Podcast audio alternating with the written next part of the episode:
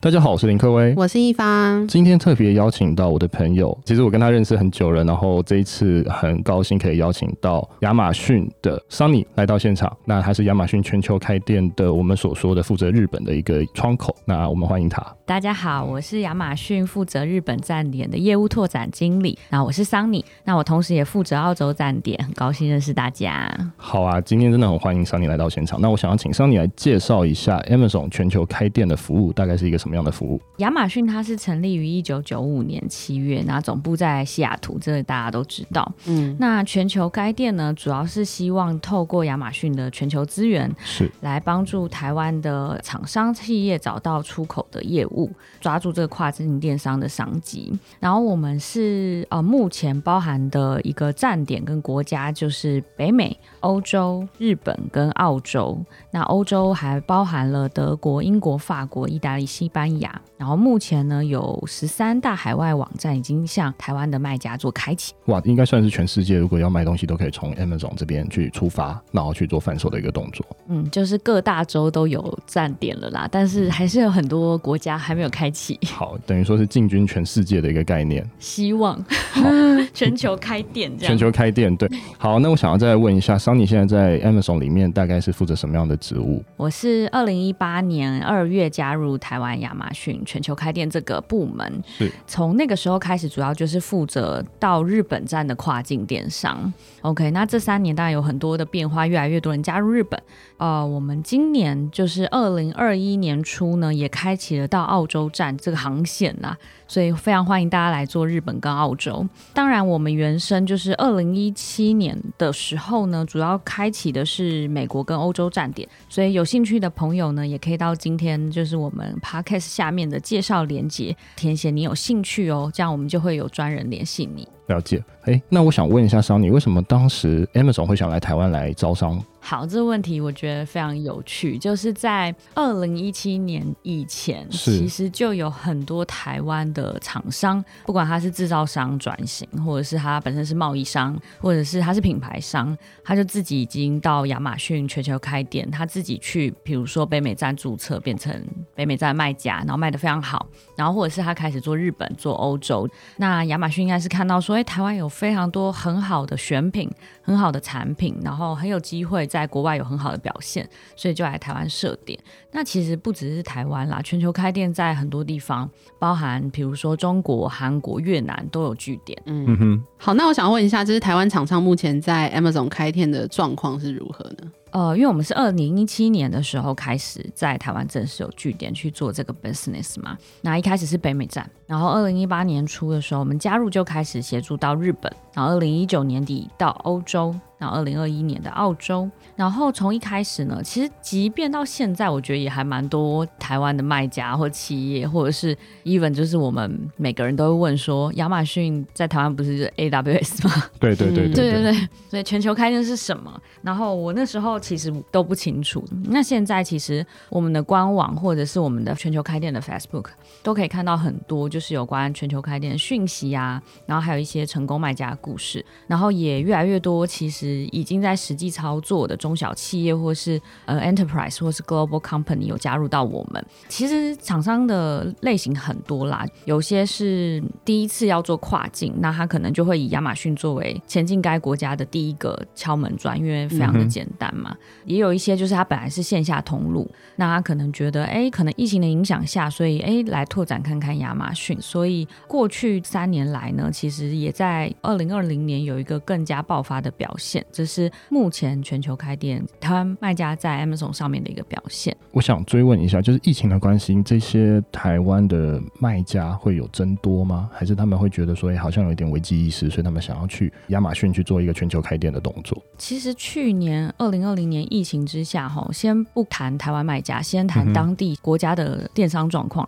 现在以日本来说啦，对，通常他们是到四月是开新年一期嘛，所以我们还没有拿到二零二零年的的数据，但是他们的一些官方的资料其实都有在预估说，他们去年电商其实是非常惊人的在成长这样子。对对对，因为他们算是零售电商还比其他欧美国家低一点点的国家嘛，所以当地市场都是表现非常好。那以台湾来说呢，因为很多情况，譬如说日本过去他们在做外贸或者是开拓当地市场，他会去呃线下或者是去当地参展，尤其是日本人很需要面对面嘛。嗯，但是因为疫情的关系，所以没办法这么做，所以很多呢原本要前往该国家的卖家，他会先说：“哎，我做个亚马逊，做一个曝光。对，”然后反而呢就会有很多一些比较呃实体的通路商或是媒体啊或者是什么，他会找到他们，因为他们在亚马逊上面的一个曝光这样子。所以呃有一些是新的厂商进到这个国家的时候呢，本来是有别的通路，呃因为疫情得上，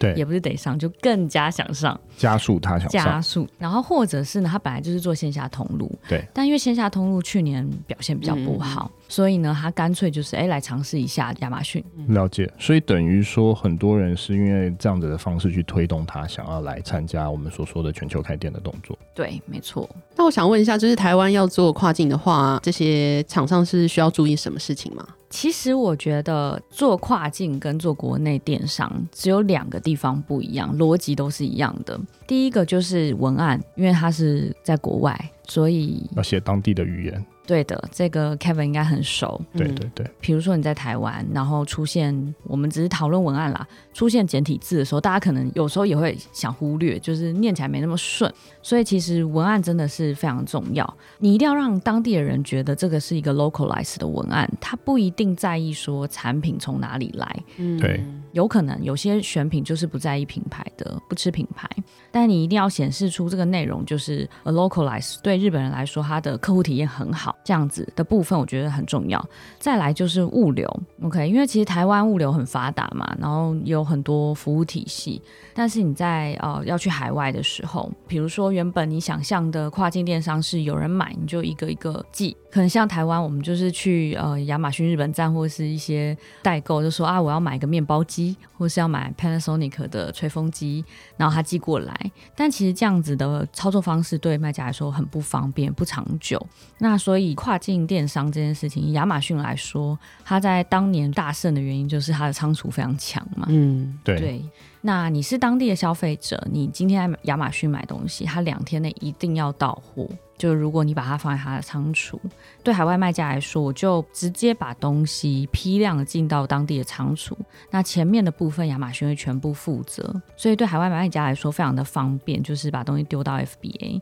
实际的操作上来说，台湾卖家要注意的就是这个头程，就我要怎么从台湾寄到美国，怎么从台湾寄到日本。了解。我想追问一下，什么是头层？头程就是从第一里路，比如说你到我们的当地的仓储，我们叫它 FBA，对进到这个仓储之前，从台湾第一里路到当地仓储的过程，我们叫它头啊程。嗯，这个意思就是等于说，今天我有产品，我想要运去呃美国 FBA 或是日本 FBA 这一段路，这就叫头程嘛？对，我们就叫它头程。了解。诶，那我知道桑尼好像都在负责就是跨境到日本电商这一块。那其实物流应该是最复杂的项目，所以如果是要到日本电商的物流要怎么处理？日本的就是海关啊，或者是前进日本这条路，其是实它在物流海关的部分相对来说蛮严格的，它的免税额其实只有一万日币。对，所以你一定要先准备好清关的这个流程，要怎么处理？其实台湾亚马逊有建立一系列的合作服务商，是那他们都会找到可以帮您做清关代理人，或者是帮您做 IOR 的伙伴。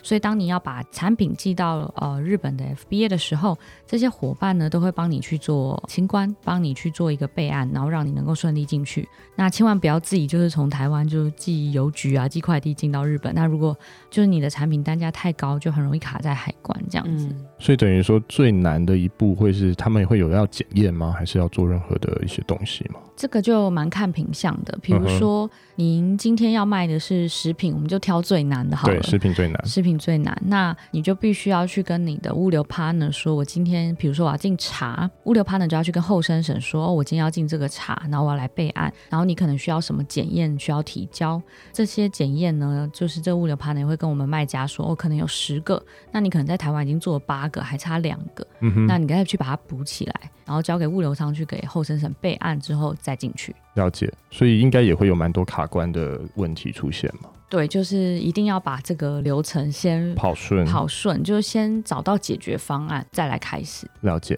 那我想问一下，呃，桑尼会有建议给台湾的厂商，如果要做到跨境、做到日本这一块，有什么需要具备的条件吗？其实我觉得日本算是一个蛮非常推荐大家进去的一个市场站点啦。对，那主要原因有几个，首先它的零售价蛮高的，我觉得日本人是可以买比较有价值性的东西，对他们不会去拼低价买，你知道很便宜啊，然后不好的产品这样子应。该是说要有质感嘛。 Kevin 讲的很好，对，谢 谢，就是质感的东西他们比较爱。对他们比较爱质感的东西，那台湾的东西又很有质感。对对对，对，然后他们也喜欢，所以很推荐大家去。所以如果您收听今天 podcast 的各位，是你是贸易厂商，那我很建议你去看一下过去就是整个台湾到日本的一些产业供应链，对你去选一些就是短小轻薄的选品先开始，可能它单价不一定要低，它有质感，然后你去做一下亚马逊在 Amazon 打 CO 打 JP 上面的一些选品策略，对，可以做这样的第一步。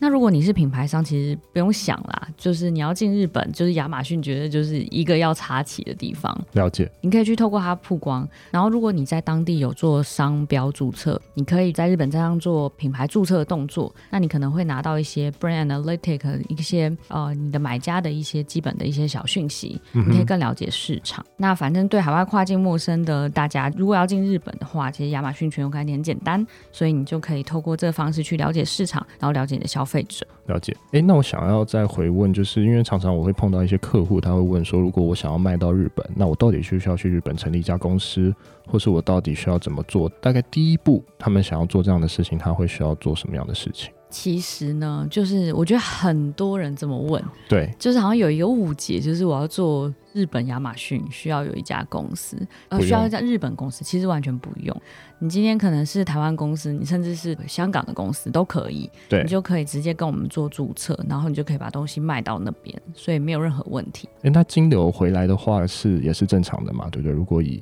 我们所说台湾的公司的金流，它还是可以会回来款项这些。对，你可以透过一些第三方的服务的 partner 去收款，然后再从台湾外币银行去把它接回来。那所以第二步，它就是要准备货，把货准备齐之后，看怎么样去找第三方的 partner 运到所谓的 FBA 仓库。对，其实它的流程基本上就是开账号，是然后 localize 的文案，对，准备好货跟寄到 FBA，接下来就是一些站内站外的一个行销跟广告。了解，所以它应该也蛮适用于不同的站点，应该都是属于这样子的一套模式，不管是日本，不管是澳洲，不管是北美，它也是会属于这样的模式去做开店。对，不管你今天要做北美、欧洲、澳洲，其实它的做法基本上是完完全全一样一样的，所以其实会发现很多，比如说我们的一些成功案例，它基本上所有跨站点它都有做了。那我想问一下桑尼，你有发现，在做跨境电商，就是有什么台湾厂商面临到最困难的地方吗？呃，我觉得还蛮多厂商说他没有人力，或者是以针对日本的情况，更多是哦我不了解当地的状况，然后我不会日文，了解，没关系，代营运厂商在这可以打没电错话给没我。没有没错，有，对对对对对，，就是联络 Kevin 一下，可以可以这样做啦，可以来找哦一他些很代营他很运厂商专。业， 好啊，好啊。对了，我好像有知道桑尼最近有多负责了澳洲站点，那可以跟大家介绍一下澳洲站点吗？澳洲站点，我们是二零二一年开始做这个站点嘛？那是主要原因也是啊、呃我们发现有很多成功的卖家从台湾或者是其他国家进到澳洲，然后对表现得非常好，然后也觉得这个市场正在非常急速的成长当中，所以我们就开始啊、呃进军澳洲。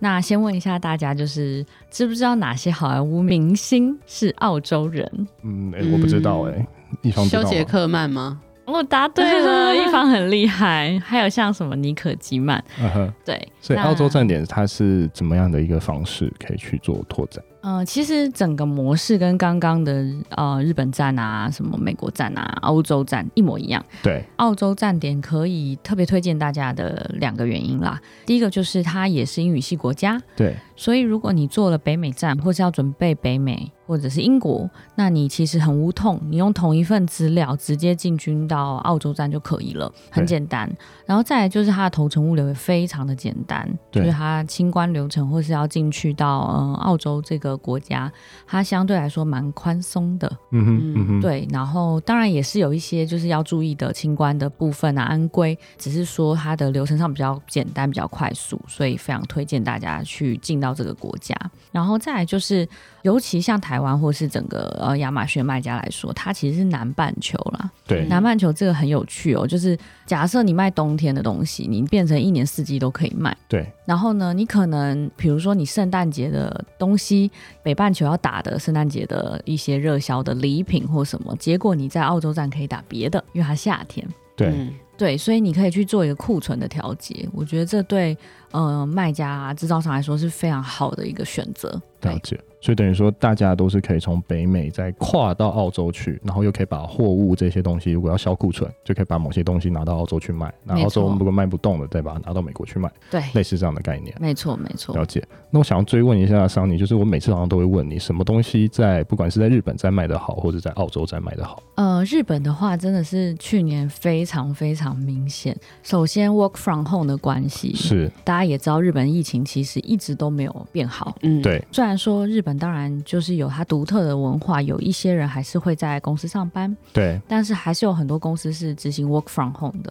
对，那这个情况下，大家就是在家工作的所有相关的，比如说像是 PC 相关的，因为你在家里工作用电脑嘛，对，周边的一系列的产品，对都非常热卖，然后台湾卖家又很强，对，然后再来就是运动用品。嗯哼，因为东京奥运一直在炒这个气氛，所以呢，一方面是东京奥运，一方面是疫情，所以很多人在家工作，那在家工作，在家运动，就室内运动健身的器材啊，相关用品，或者是去年一股因为疫情关系，反而去露营，去骑脚踏车。嗯然后甚至鼓吹说大家骑脚踏车上班啊这些的，嗯哼所以这一系列户外的运动用品类型也非常的热卖，所以以日本来说就很大推。然后同样的运动用品在澳洲也是，对因为澳洲人非常喜欢户外运动，对大家应该知道嘛，什么骑脚踏车啊什么的。所以以目前这两个站点来说，澳洲、日本都很推荐运动运动用用品。品了解。好，那我最后想要问一下，就是如果有一些中小企业或者品牌想要做跨境电商，他要怎么找到亚马逊全球开店这个服务？谢谢 Kevin 提问，让我们有这个机会宣传一下。